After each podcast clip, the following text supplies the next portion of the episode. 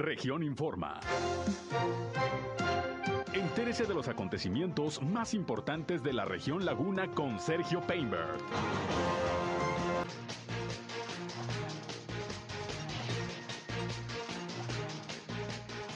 Niega el alcalde de Torreón que el retraso en el Metrobús sea culpa de transportistas o del municipio. Realizan Feria del Empleo en Gómez Palacio y jornada laboral en Torreón.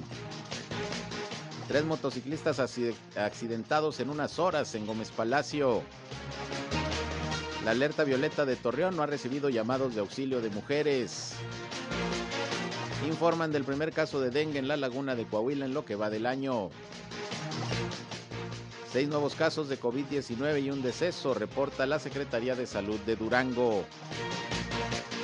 Esto es algo de lo más importante, de lo más relevante que tenemos de información en esta segunda emisión de Región Informa. Gracias como siempre por acompañarnos. Es martes ya 26 de octubre del año 2021. Les saludo como todos los días. Soy Sergio Peinbert y ya estamos transmitiendo a través de la señal del 103.5 de frecuencia modulada Región Radio, una estación más del grupo Región, la Radio Grande de Coahuila. Acompáñenos, quédense con nosotros. Vamos a la información. El clima.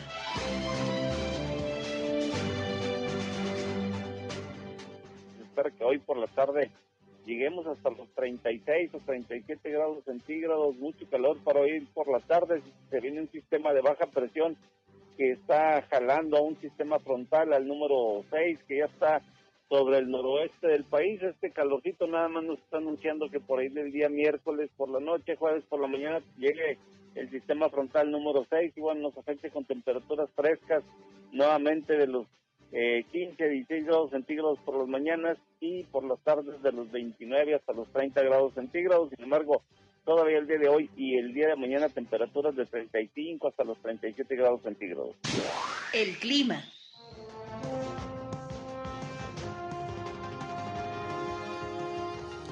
Bien, gracias como todos los días a José Abad Calderón, previsor del tiempo de la Comisión Nacional del Agua, que muy tempranito en nuestra primera emisión nos da el reporte de la situación climatológica. Sigue haciendo calorcito en la comarca lagunera, va bajando, va bajando cada vez más el termómetro.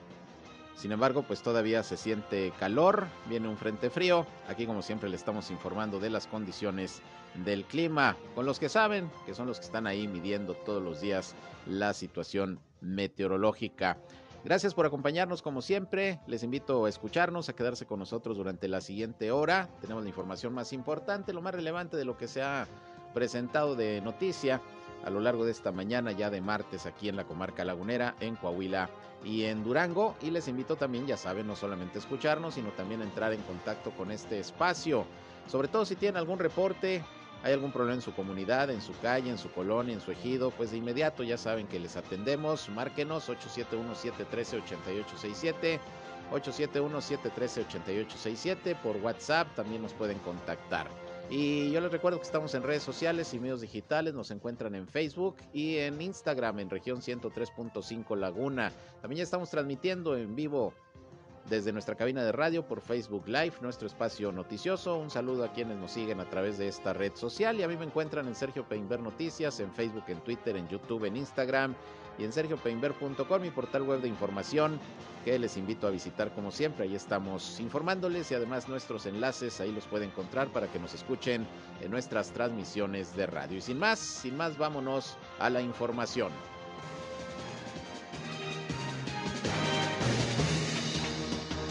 Bien, y como les decía al inicio de este espacio, pues eh, promoción del empleo hoy aquí en la comarca lagunera, tanto en Gómez Palacio como en Torreón. Y bueno, tengo en la línea telefónica precisamente a Israel Soto Peña, secretario del Trabajo del Gobierno de Durango, para que nos platique de esta Feria del Empleo que desde esta mañana se está realizando allá en el Parque La Esperanza de Gómez Palacio, a ver cómo van, cuáles son las expectativas. Secretario, buenas tardes. Sergio, buenas tardes. Un gusto saludarlo a usted y a todo su auditorio. Pues, ¿cómo va la Feria del Empleo que hizo programó para Gómez Palacio?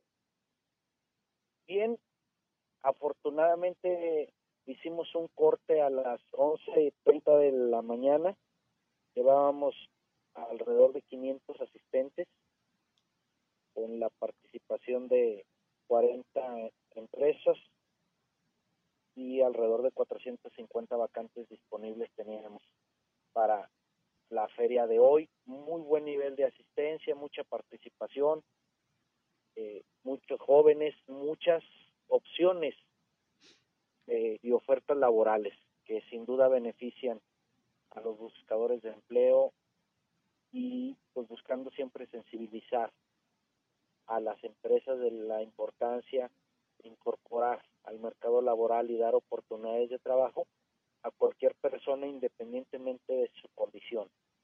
Es decir, que el género, la edad, pues sea lo de menos, sino que cumpla con el perfil y las aptitudes necesarias para desarrollar eh, el empleo. Eso hemos estado impulsando, lo han tomado muy bien y en esta feria que nos acompañó el delegado del bienestar Edgar Morales García, compañeros de jóvenes construyendo el futuro, Pati Corro, la presidenta de Canacintra acá en Gómez Palacio, pues eh, es decir, un gran esfuerzo de los órdenes de gobierno, también incluyendo a los representantes del gobierno municipal de Marina Vitela, pues un, un esfuerzo, una coordinación importante en beneficio de los buscadores de empleo, de la economía y de pues la sociedad en general acá en, en la región Laguna. En estos eventos, en estas ferias, en estas jornadas de promoción laboral que han venido realizando, pues ya afortunadamente ahora que lo permite la pandemia, eh, ¿cuál es el eh, nivel de respuesta, el promedio de, de, personas que acuden y que finalmente pueden encontrar un trabajo de acuerdo a las vacantes ofrecidas, secretario? Bueno, tenemos un porcentaje de colocación de aproximadamente el 40%. Uh -huh de todos los que van, preguntan, eh, solicitan, entregan formularios de solicitud de empleo, alrededor del 40% de ellos se quedan debidamente vinculados en el centro de trabajo. Les damos seguimiento hasta por tres meses. Solamente después de tres meses los consideramos ya debidamente vinculados. Es, es. ha aumentado de manera importante al inicio del sexenio se traía un porcentaje de vinculación del 25% y ya ha venido creciendo por diversas por diversas razones, ¿no? Pero principalmente en esta última etapa por la necesidad obviamente de empleo.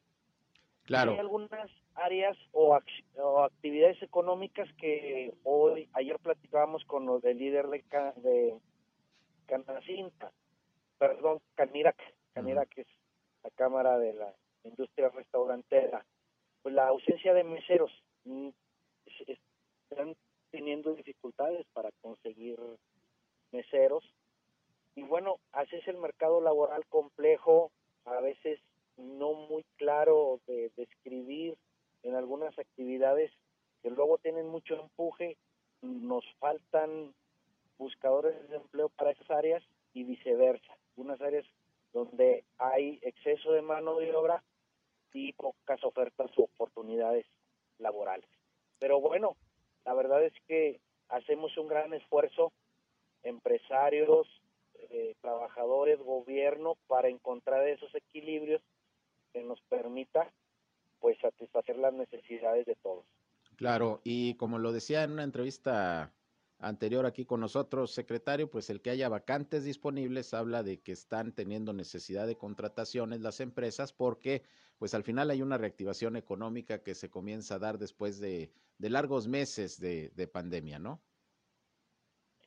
Sin duda, y, y lo, lo refrendamos el delegado de bienestar y pues a nombre del gobernador de la importancia de seguir con este tipo de actividades que son reflejo de lo bien que vamos en la recuperación económica, en la generación del empleo formal.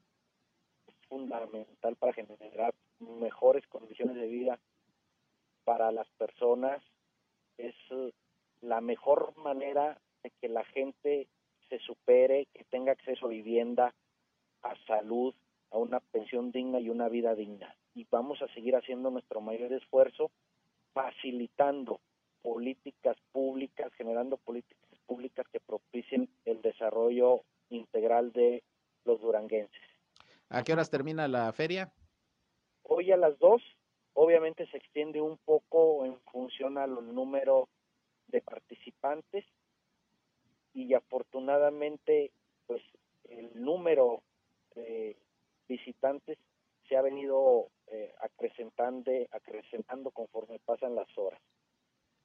Muy bien, pues vamos a estar pendientes. todavía hay tiempo de llegar, los que andan eh, hasta las 2 de la tarde pueden asistir y dejarnos también su solicitud de empleo para incluirlos en la bolsa de trabajo, en las diversas opciones que tenemos como del Servicio Nacional de Empleo, pues en beneficio de la, de la gente que busca vincularse en un empleo.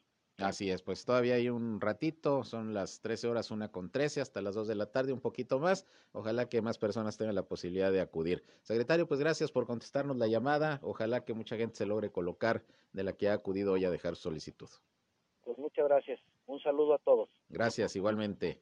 Buenas tardes, es el secretario del Trabajo del Gobierno de Durango, Israel Sotopeña, esta Feria del Empleo ahí en el Parque La Esperanza. Y bueno, también platiqué esta mañana con Raúl Garza, quien es el titular del Servicio Nacional del Empleo aquí en la ciudad de Torreón, porque pues van a ser tres días de jornadas laborales, una hoy, mañana y el jueves. Eh, también están ahí eh, previendo pues que vayan buscadores de, de chamba a dejar solicitud, a dejar su currículum. Mañana, de hecho, va a ser ahí en las propias instalaciones del Servicio Nacional del Empleo. Vamos a escuchar a Raúl Garza, que, nos dio toda la explicación sobre estos días de jornadas laborales. A partir de hoy, mañana y jueves estaremos trabajando con, en conjunto con algunas de las empresas de la localidad para poder estar ofertando las, vacantes. Sobre todo, por ejemplo, mañana, el día de hoy, hoy es martes 26 de octubre, estaremos de 10 a 2 de la tarde en lo que es la Plaza de la Mujer por petición de la empresa Easy Way Product Company, vamos a estar ofertando 80 vacantes para hombres y mujeres de 18 años en adelante en lo que es la colonia Lázaro Cárdenas, en la calle Artículo 123. Es una plaza que está eh, muy, muy fácil de llegar, está frente a un eh, centro comercial muy conocido ahí del Boulevard Laguna. Eh, vamos a estar ahí acompañando a esta empresa para poder ofertar este, vacantes desde 4.500 hasta los 12.000 pesos en esta, en esta jornada del día de hoy. Y el día de mañana vamos a estar eh, en nuestras oficinas del Servicio Nacional de Empleo de 10 de la mañana a 2 de la tarde, donde nos van a acompañar 12 empresas de la, de la localidad, que menciono Sopori, Oxo, SEAR, el Grupo Artex, Unimex, Financiera Popular, Toyota, Lala, Total Play, Soriana, HEB, Tambor, Washington, eh, entre otras, van a estar ofertando eh, más de 400 vacantes, eh, nada más el día de mañana, miércoles 27 de octubre, de 10 a 2 de la tarde. Les vamos a pedir que lleven cubrebocas en todas las jornadas que vamos a estar ofertando. el miércoles, como te menciono, estaremos en calle Zaragoza, 132 Sur, Colonia Centro, que son nuestras oficinas de la Secretaría del Trabajo del Servicio Nacional de Empleo. Vamos a estar esperándolos a todos, a todas, para que lleven su currículum o su solicitud print por. Y el jueves, Sergio, vamos a estar el jueves 28 de octubre de 10 a 2 de la tarde. Vamos a regresar ahora a las colonias, donde vamos a estar en la calzada Lázaro Cárdenas y número sector 13, manzana 11, entre calle K y calle L de la colonia Eduardo Guerra, donde vamos a estar ofertando otras 80 vacantes de la empresa ITWay Product Company para hombres y mujeres que deseen trabajar en la, empresa que se encuentra en la misma colonia Eduardo Guerra, pero que vamos a estar en la calzada Lázaro Cárdenas, su número, entre calle K y L, el próximo jueves 28 de octubre. Al igual, los podemos, los podemos atender ante lo que es en, el Servicio Nacional de Empleo, ya sea con cita o presencial, eh, que puedan eh, llamarnos también a los teléfonos 87 17 11 15 81 y terminación 82 estamos para servirles o tenemos una página de, Facebook que es Servicio Nacional de Empleo, Región Laguna, a través de Messenger también nos pueden enviar su, documentación. Bien, pues ahí tiene usted, es eh, la actividad también que el Servicio Nacional del Empleo está teniendo eh, pues de manera permanente, casi cada semana hay una jornada laboral y bueno, en esta ocasión van a ser tres días. Ahí está toda la información, ojalá que tengan la posibilidad, quienes andan buscando chamba, de lograr eh, contratarse, de lograr eh, contratarse en cualquiera de estas empresas que están ofreciendo vacantes. Por otra parte, fíjese que hoy hubo un colapso de pavimento eh, ahí en la calzada Cuitláhuac de Torreón. Esto fue bueno, fue ayer por la noche y se está reportando el día de hoy, ya lo están verificando las autoridades y esto provocó que se interrumpiera el paso vehicular en el sentido de la vialidad de poniente a oriente. Repito, esto fue en la calzada Cuitláhuac. La gerencia técnica del CIMAS precisó que el colapso en esa vialidad no corresponde al colector principal de, drenaje en el sector, sino a una línea auxiliar del drenaje que tenía ya una antigüedad de por lo menos 40 años tubería de concreto y que por el paso de los años pues comenzó a presentar desgaste hasta colapsar ante el peso eh, de la propia calle. El jefe de la oficina técnica del CIMAS, Raimundo Rodríguez, señaló que el colapso se registró ayer poco después de las 10 de la noche a la altura de la privada Acuña y ya pues desde ayer mismo se pusieron a revisarlo y eh, analizando qué fue el motivo del hundimiento, pues obviamente ahí habrá que reponer precisamente el colector era ya muy viejo, de estos de concreto, ahora se pone el de polietileno de alta densidad, que debe de durar más. Es eh, lo que se está haciendo con la reposición de los colectores y bueno, pues por lo pronto eh, se acordonó ahí el área y pues eh, para evitar cualquier accidente se está dando aviso a, toda la gente que sobre todo circula por aquella parte de la ciudad de Torreón. Ahí tiene usted, pues esto, esto ocurrió ahí en la calzada en la calzada Cuitláhuac. Y bueno, hablando, por cierto, de asuntos viales y de accidentes, durante las últimas horas, de ayer para hoy, por lo menos tres accidentes de motociclistas se han registrado allá en Gómez Palacio, los cuales fueron auxiliados y trasladados a diferentes hospitales. Uno de los percances se registró la tarde de ayer sobre el Boulevard El Roble, a la altura de los campos de béisbol de la colonia El Amigo. Fue un eh, motociclista de 42 años de edad que quedó tirado en el, en el pavimento y bueno, recibió atención médica en la clínica 46. Luego ayer mismo hubo otro accidente a las 20 horas con 13 minutos en la colonia Filadelfia, donde un motociclista resultó lesionado al ser impactado por el conductor de un automóvil Nissan, empleado como taxi.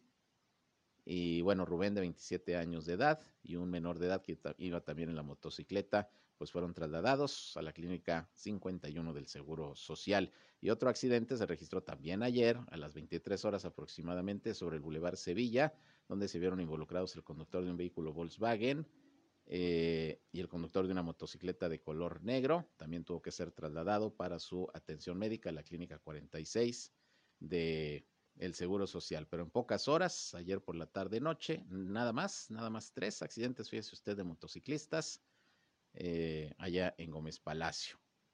Hay que manejar con precaución, señores motociclistas, y también a los que llevan un vehículo, mucho cuidado con los motociclistas, los ciclistas, porque están a la orden del día este tipo de accidentes o motociclistas que derrapan, que también ayer le informé de por lo menos dos, dos accidentes de motociclistas que, que derraparon. Uno lamentablemente perdió la vida. Esto ocurrió al chocar en un muro de concreto ubicado en la carretera Gómez Palacio Tlahualilo, esto fue el fin de semana, falleció este hombre de 44 años de edad y ayer también en el Boulevard Constitución, un motociclista, por cierto, miembro de un club de, motociclistas, también derrapó y quedó tirado ahí en el pavimento en el Boulevard Constitución, iba a exceso de velocidad, tomó una curva de las que ya sabe usted no tiene prácticamente el Boulevard Constitución, derrapó y salió pues con algunos golpes. Pero bueno, los accidentes de motociclistas que han estado a la orden del día en los últimos dos o tres días. Vamos a una pausa y regresamos. Son las 13 horas con 21 minutos. Región Informa. Ya volvemos. Al aire, región 103.5. Continuamos en región Informa.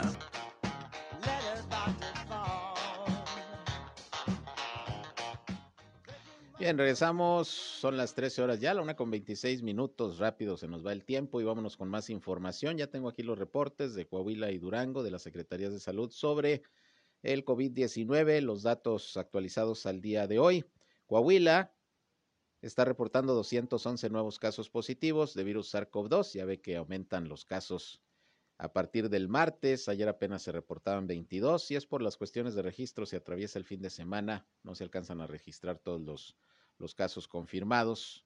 Y bueno, hasta el martes es cuando ya se tienen los datos más completos, de manera que son 211 los eh, nuevos contagios que están confirmados en Coahuila de ayer a hoy, además de 13 defunciones.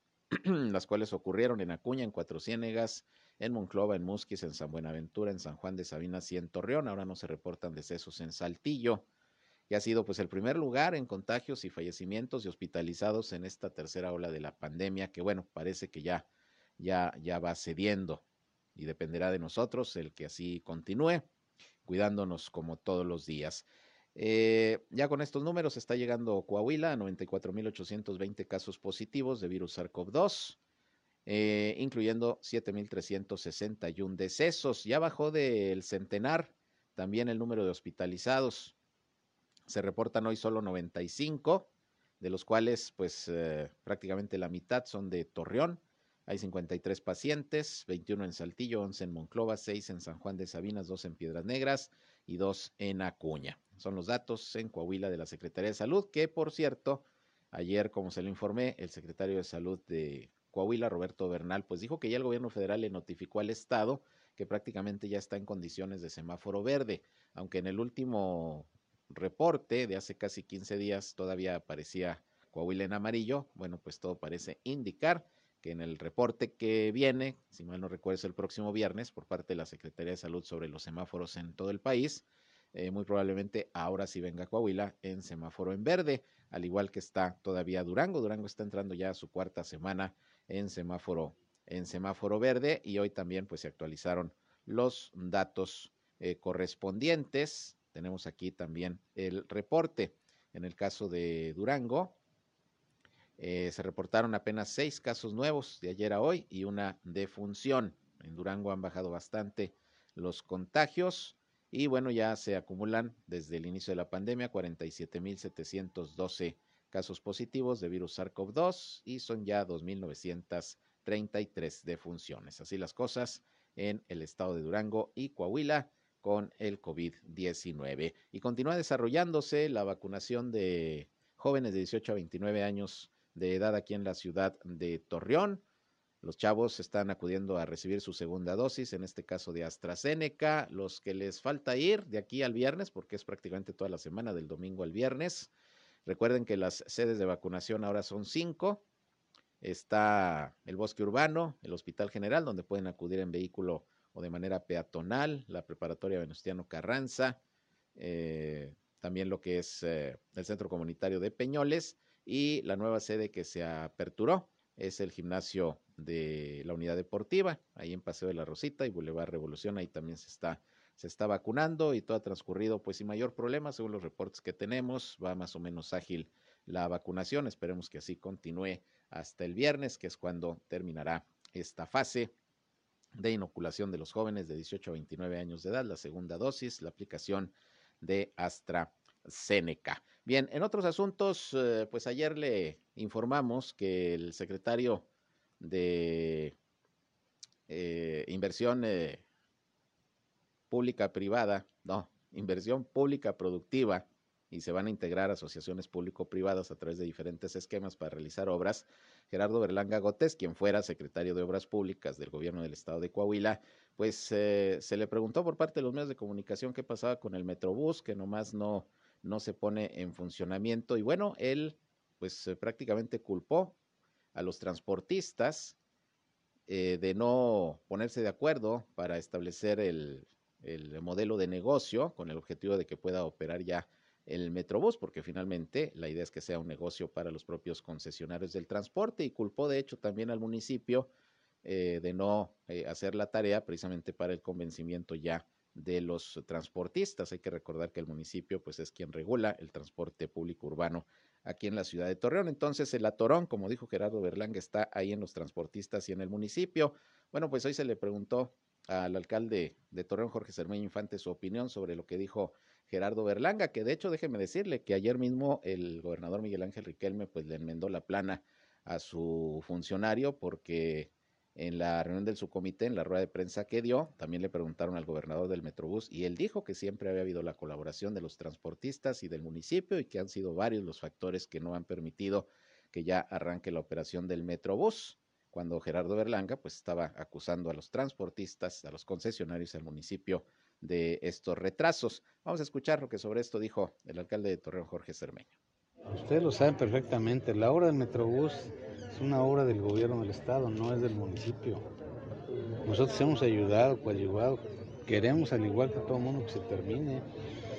No lo sé, pues imagínate, tengo cuatro años gobernando y cada año nos dicen que ya va a estar lista, que ya va a estar lista, pues ahora sí que para abril o para mayo de qué año, no lo sé, pero no es obra nuestra, pues pregúntenle a ellos. Lo que no se vale es que digan que el municipio ha tenido algo que ver en los retrasos, de ninguna manera. Hemos coadyuvado, colaborado absolutamente en lo que nos han pedido. Yo creo que la ciudad es víctima de una obra que se ha, ha durado, ha durado y no se termina. A la entrada de Torreón hay un socavón en donde van a hacer la terminal de autobuses que pone en riesgo a las personas que caminan, a los vehículos. Tengo cuatro años denunciándolo a ver si lo tapan. Todos los semáforos que había en el Boulevard Revolución se los llevaron. No nos los han devuelto. Y los semáforos que colocaron no, es, no se habían sincronizado hasta hace dos semanas. Se pusieron de acuerdo con el sistema de mantenimiento vial para poder sincronizar este, el Boulevard Revolución. Bien, pues ahí está lo que le contesta prácticamente el alcalde Jorge Cermeño al ex secretario de Obras Públicas, hoy secretario de Inversión eh, Pública Productiva, Gerardo, Gerardo Berlanga. Y bueno, también mi compañero Víctor Barrón, que estuvo en esta entrevista de los medios con el alcalde, le preguntó sobre la información que ayer eh, publicamos en el periódico Capital Coahuila, en una nota de mi compañera Yolanda Ríos, en donde se informa que la Auditoría Superior del Estado había presentado una denuncia ya ante la Fiscalía Anticorrupción de Coahuila por eh, la presunta comisión de algunos delitos debido a que el municipio no ha solventado eh, ni ha comprobado el destino de algunos recursos eh, relacionados con obras, con programas correspondientes al 2018. ya está presentada esta denuncia y bueno, pues va el proceso judicial. Sobre este tema, esto fue lo que también comentó el alcalde Cermeño. A ver, yo les digo que las observaciones que hay en las auditorías son de forma. No hay ningún faltante ni en obras ni en compras. Lo que me parece irresponsable es que señalen como si hubiera un eh, faltante de obras y de servicios, que no, ahí están, se están solventando. Es una exageración. O sea, no hay ningún faltante, vuelvo a asegurarlo, ni en compras ni en obras. Bien, pues ahí tiene usted lo que comentó el alcalde. Por lo pronto sigue el proceso, está la denuncia.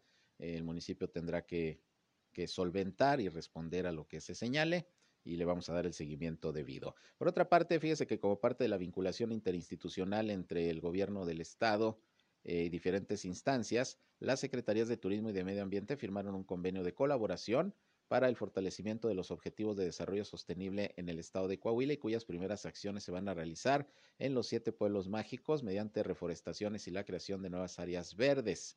Este convenio se firmó ahí en las oficinas de sector estatal, allá en Saltillo, y participaron la titular de la dependencia, Susana Ramos, y la titular de la Secretaría del Medio Ambiente, Glantina Canales. Este convenio permitirá promover, según se estableció ahí, de manera recíproca mecanismos de ayuda mutua a través de mesas de trabajo para abrir canales de fácil acceso a fin de impulsar acciones encaminadas a desarrollar los objetivos contenidos en el plan de acción denominado Agenda 2030 para el Desarrollo Sostenible y esto principalmente se aplicará en los pueblos mágicos de Coahuila. Esa es la idea, eh, tanto para mantener en buenas condiciones el medio ambiente de de los pueblos mágicos, como también pues fortalecer así su promoción, su promoción turística. Vamos a estar, como siempre, muy pendientes de estos temas. Por otra parte, a principios de este mes, sobre todo ahora que estamos en el mes rosa, todavía octubre, mes de la sensibilización y de la lucha contra el cáncer de mama,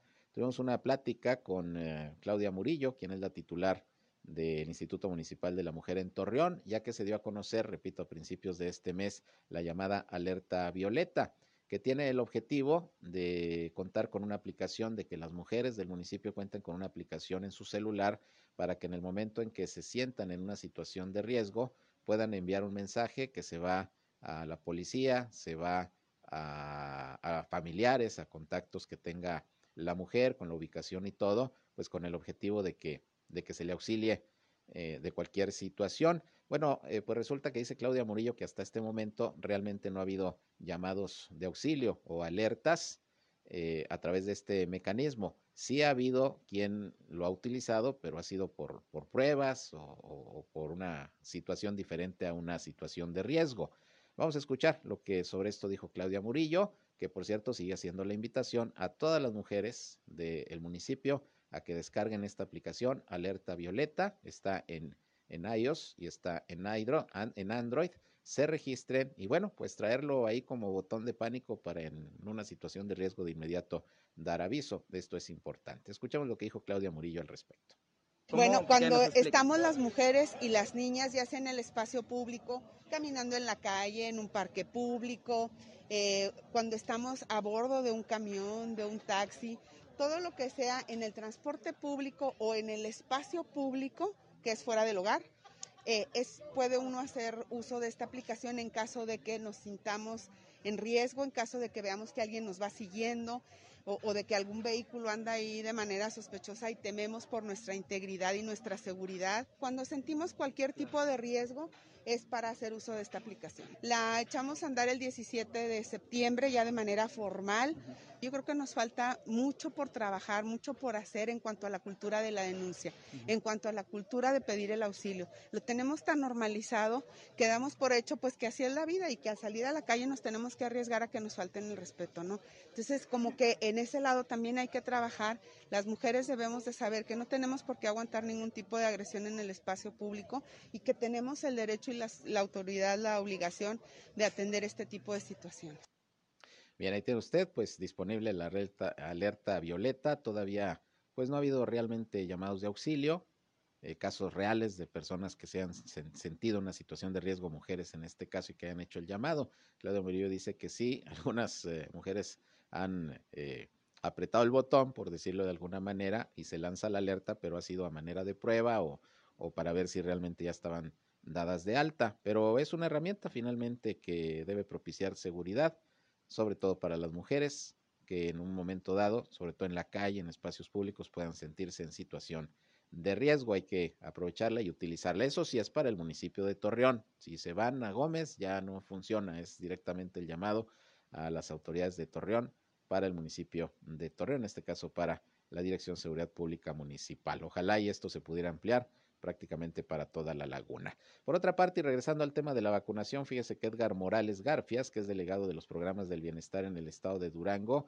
dijo que pues se va a abrir una nueva posibilidad de vacunación para todas las personas que estén rezagadas, que durante el año nomás no han ido por alguna razón a aplicarse la vacuna contra el COVID-19. Bueno, pues allá en la laguna de Durango se va a condicionar eh, un módulo a partir del 3 de noviembre que va a estar abierto durante un mes. Fíjese usted, durante un mes va a estar abierto este módulo para atender a todas las personas rezagadas de todas las edades que no se han aplicado la vacuna contra el COVID-19, incluyendo a menores de 12 a 17 años con comorbilidades, que ya ve que esta fase de vacunación también ya se llevó a cabo aquí en la comarca lagunera.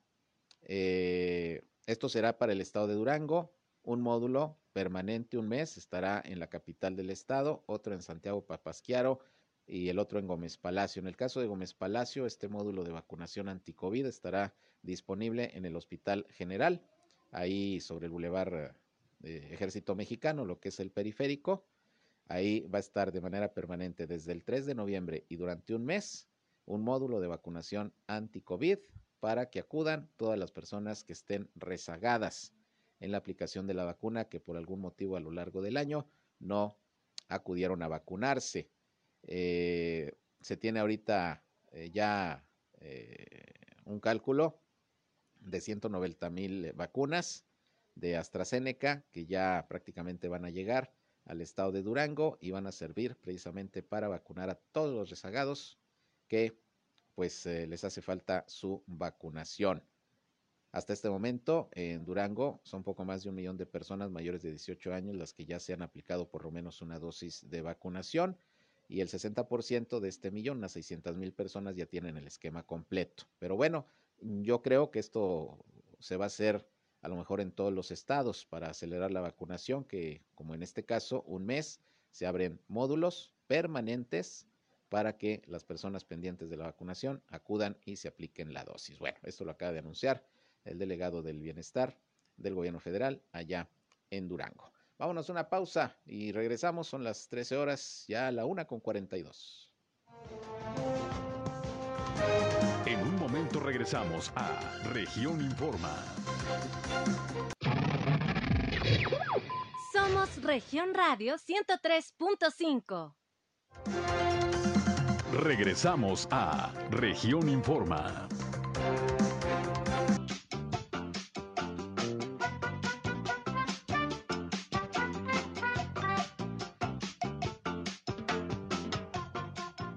Bien, continuamos, una con 47 minutos. Y hace un ratito, poco después del mediodía, se registró un accidente ahí frente a las instalaciones de la Unidad Deportiva Torreón. Un autobús de pasajeros impactó a un elemento de tránsito y vialidad que estaba retirando una placa precisamente ahí en ese lugar. Eso fue poquito después de las 12 del mediodía sobre el Boulevard Revolución en los carriles de circulación de Poniente a Oriente. La unidad señalada como responsable es eh, un autobús de la ruta Surdalias. Según eh, informaron los peritos, el elemento de 28 años de edad se encontraba inclinado quitando una placa de un vehículo para realizar una infracción. En ese momento se incorporó y al dar unos pasos eh, fue impactado por el camión. La unidad de transporte continuó su marcha hasta llegar frente al estacionamiento de un centro comercial ahí fue interceptada la unidad por un elemento del grupo de motociclistas del área de tránsito y bueno, pues arribaron ahí los paramédicos de la Cruz Roja para ayudar a la gente lesionado, quien afortunadamente pues solo presentó un golpe en el hombro, no pasó a mayores, pero bueno, ya como quiera se están haciendo las pesquisas correspondientes, trabajando los peritos en el croquis, pues para ver, a ver cómo estuvo la situación y deslindar responsabilidades. Esto ocurrió hace apenas un ratito, hace poco más de, de una hora y media ahí está este reporte. Por otra parte, pues eh, como le informaba al inicio de este espacio, fíjese que ya se confirmó el primer caso de dengue. Eh, aquí en la comarca lagunera de Coahuila, la verdad es que hemos estado eh, este año aquí en la región lagunera, tanto de Coahuila como de Durango, pues un tanto libres del dengue. El año pasado sí se presentaron bastantes casos, sin embargo, pues ahora no, no ha habido problemas en ese sentido. Ha habido casos sospechosos que al final no se confirman y se trata de un jovencito de 16 años de edad, allá de San Pedro, Coahuila, que afortunadamente, según se reporta, es dengue clásico, no es dengue eh, del grave. Y bueno, ya se está atendiendo, pero sería el primer caso de dengue aquí en la laguna de Coahuila en lo que va del año. Y es que pues se han estado llevando a cabo eh, acciones de prevención por parte de las autoridades sanitarias, tanto a nivel municipal como también a nivel eh, estatal. De hecho, está informando la Secretaría de Salud de, Coahuila que se han estado reforzando precisamente las acciones de combate al mosquito Aedes aegypti, eh, que transmite el dengue, el zika y el chikungunya. En un comunicado indica la Secretaría de Salud que con la finalidad de salvaguardar la vida y la integridad de la población, se mantiene una cruzada contra las enfermedades transmitidas por vectores, es decir, por mosquitos, por insectos. Roberto Bernal Gómez, secretario de Salud del Estado, informó que esta dependencia está enfocando sus esfuerzos en el combate a las enfermedades del dengue, el zika y el chikungunya durante el comienzo del cuarto trimestre del año. Indicó que al cierre del 30 de septiembre, la Subdirección de Prevención y Promoción de la Salud de la Secretaría a su cargo mantiene su campaña permanente de prevención y control, en donde se ha trabajado eh, hasta en 170.464 casas con el control larvario. Se han aplicado un total de 6.747 kilogramos de larvicida. Se han fumigado 19.355 manzanas. Esto obviamente en todo el estado y esto es lo que ha permitido que pues nos mantengamos bajos en casos de dengue. Aquí han hecho lo propio las jurisdicciones sanitarias, tanto la que está en Francisco y Madero, que es la 7, y la 6 aquí en la comarca lagunera, además de las áreas de salud municipal que también se dedican a fumigar, a, repartir abate y todo lo necesario para, para evitar la proliferación del mosquito. ¿Qué tenemos que hacer nosotros como ciudadanos? Pues descacharrizar, permitir que se fumigue, tener eh, de ser posible eh, mallas, eh, antimosquitos en, en, los domicilios, en fin, acciones que también nosotros podemos llevar a cabo para contribuir a que no haya proliferación del mosquito Aedes aegypti. Por otra parte, fíjese que se publicó por parte de Consulta Mitowski, pues eh, lo que es el reporte anual de los niveles de aceptación que tienen los gobernadores en nuestro país. Y bueno, pues déjeme le comento que en el caso del gobernador de Coahuila, Miguel Ángel Riquelme Solís, pues aparece nuevamente en esta eh, evaluación de consulta Mitowski en el segundo lugar de los mejores gobernadores a nivel nacional, pero el primero de los gobernadores del PRI.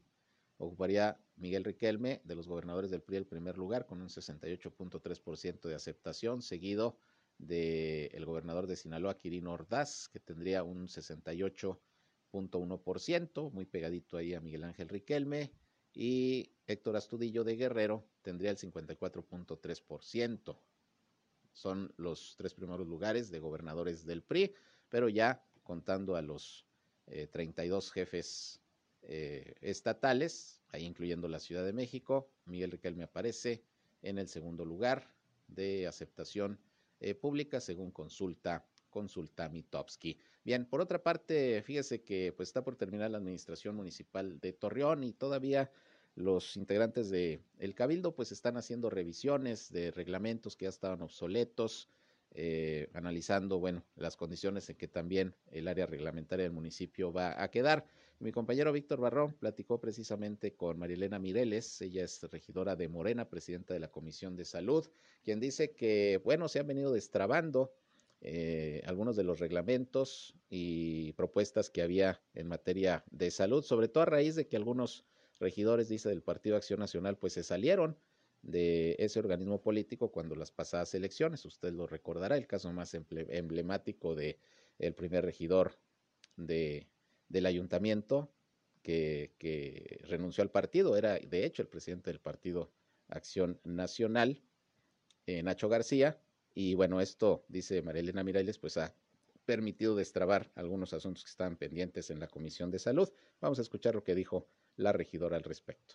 Si nos tardamos, pues un aproximadamente de un año en esos este, reglamentos porque no se tenía pues el cabildeo, eh, pues se le ponían, siempre había peros y, así no, pero lo fuimos logrando poco a poco. Eh, referente pues de que pues sí, algunos regidores pues se declaran independientes, pues ahí la situación un poquito empezó a mejorar un poquito empezó a mejorar, como que se destrabó la situación y se empezó a cabildear. Entonces, pero aquí pues están ya los resultados, se tardó, se tardó en, salir estas, estas iniciativas, pero ya están ahí. Yo espero que cerremos lo más eh, positivo y sobre todo los resultados a la ciudadanía. Me dediqué a legislar, atender a la ciudadanía que es parte. No debemos de estar ahí de servidores públicos y porque ya llegué, pues me voy no me voy a encargar de la ciudadanía, no, es nuestro eje principal. Bien, ahí tiene usted, pues así las cosas con el tema del trabajo, que ya se hará alguna evaluación por parte de los propios ciudadanos que desempeñaron los miembros del cabildo de esta administración municipal. Y por cierto, además del mes del cáncer de mama a nivel internacional, que es octubre, en el caso aquí de la laguna, pues también es el mes del desierto chihuahuense. Y bueno, ya están por terminar prácticamente las actividades que se estuvieron desarrollando durante todo este tiempo por parte de las direcciones de medio ambiente, sobre todo de Torreón, de Gómez Palacio y de Lerdo. En el caso de Torreón, Felipe Vallejo, que es el director de medio ambiente, dijo que pues ya para el cierre de estas actividades se preparan las premiaciones de dos concursos que se organizaron, uno de dibujo y otro de cortometraje. Eh, con el tema precisamente del desierto del desierto chihuahuense. Hay que recordar que la comarca lagunera forma parte de los 650 millones de kilómetros cuadrados que forman este ecosistema y por ello durante el mes de octubre se han estado llevando a cabo estas actividades, sobre todo de sensibilización y divulgación de las áreas naturales protegidas de la región. Hubo visitas a la cueva de las iglesias, se recorrió parte de la reserva de la Sierra del Sarnoso y el próximo viernes muy temprano también habrá una eh, digamos, eh, subida, un paseo a la ruta de las Noas y bueno, así por el estilo va a cerrar Torreón lo que es la conmemoración durante octubre del mes del desierto chihuahuense. Bien, pues con esto nos vamos. Llegamos al final de la información. Gracias como siempre por su atención, por su compañía a este espacio y les recuerdo que en punto de las 19 horas a las 7 ya de la noche, porque ya está oscureciendo para esa hora, estamos en nuestra tercera emisión del día, nuestro resumen de noticias de este martes, el más completo en la radio en la comarca lagunera, aquí por el 103.5 de frecuencia modulada Región Radio, una estación más del Grupo Región, la Radio Grande de Coahuila. Yo soy Sergio Peinbert, usted ya me conoce, quédense con nosotros aquí en Región Radio, enseguida como siempre mucha música, entretenimiento y todo para que pasen una muy buena tarde. Buenas tardes.